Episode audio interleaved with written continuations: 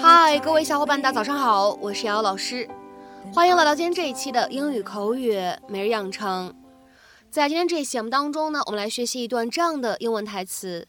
那么它呢，依旧是来自于《绝望的主妇》第一季第二十三集。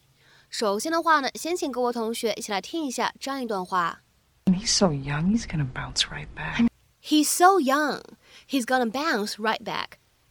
他这么年轻，他会很快好起来的。He's so young, he's gonna bounce right back. He's so young, he's gonna bounce right back. 那么在整段英文台词当中呢，我们只需要注意一处发音技巧，就是最末尾的这样的两个单词，right back，放在一起的话呢，会有一个典型的失去爆破的处理， 所以呢，我们可以读成 right back，right back，right back。It was five o'clock in the morning on Wisteria Lane when the phone calls started. Of course, each of them knew something was wrong from that first ring. After all, it's one of the unwritten rules of suburbia. Hello? Don't call the neighbors in the middle of the night. Unless the news is bad. Hello? And so they came, with their uncombed hair and their unmade faces. They came because after all these years, Bree.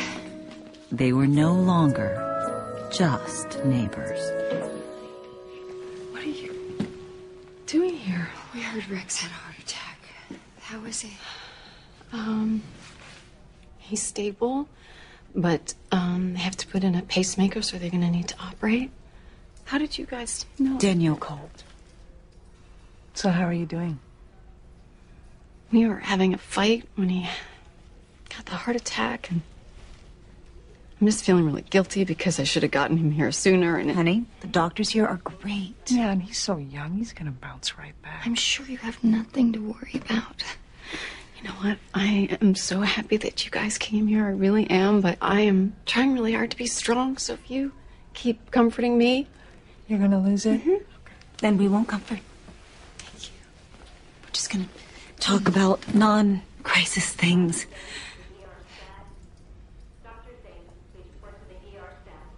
I know. Uh, I found Mrs. Hoover's journal in some of Mike's stuff. And I think she knew Mary Alice's secret and was blackmailing her.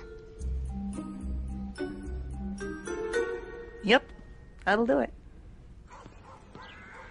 在今天这期节目当中呢，我们来学习一个这样的短语，叫做 bounce back。bounce back，大家都知道 bounce 用来表示弹起、回弹的意思。那么 bounce back 是什么样的意思呢？弹回来吗？那么下面呢，一起来看一下这样一个短语它所对应的英文解释。第一条，to feel better quickly after being ill。or to become successful again after failing or having been defeated。下面呢，我们再来看一下第二条英文解释：If you bounce back after a bad experience, you return very quickly to your previous level of success, enthusiasm or activity。 所以呢，这样一个短语，它就指的是恢复健康、恢复元气、重振旗鼓，或者说呢，触底反弹这样的意思。那么下面呢，一起来看一下这样的几个例子。第一个，The company's had a lot of problems in the past, but it's always managed to bounce back. 这家公司过去经历了不少困难，但每次总能重振旗鼓，触底反弹。The company's had a lot of problems in the past, but it's always managed to bounce back. 下面呢，我们再来看一下第二个例子。The doctors expect her to bounce back and make a full recovery. 医生们希望她能够恢复过来，完全康复。The doctors expect her to bounce back and make a full recovery.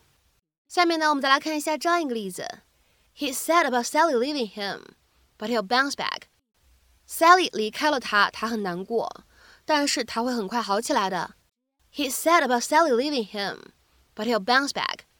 下面呢，再来看一下这样一个例子。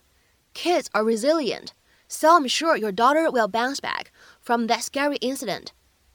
孩子们是有复原能力的，所以我相信你女儿会从那次可怕的事件当中恢复过来的。Kids are resilient, so I'm sure your daughter will bounce back from that scary incident. 再来看一下下一个例子。She bounced back quickly after her illness. 她生病以后很快就恢复健康了。She bounced back quickly after her illness. 那么下面呢，我们再来看一下本期节目当中的最后这个例子。Stock prices bounced back after a steep plunge earlier this week. 在大跳水之后，这周早些时候股价又有所回弹。Stock prices bounced back after a steep plunge earlier this week.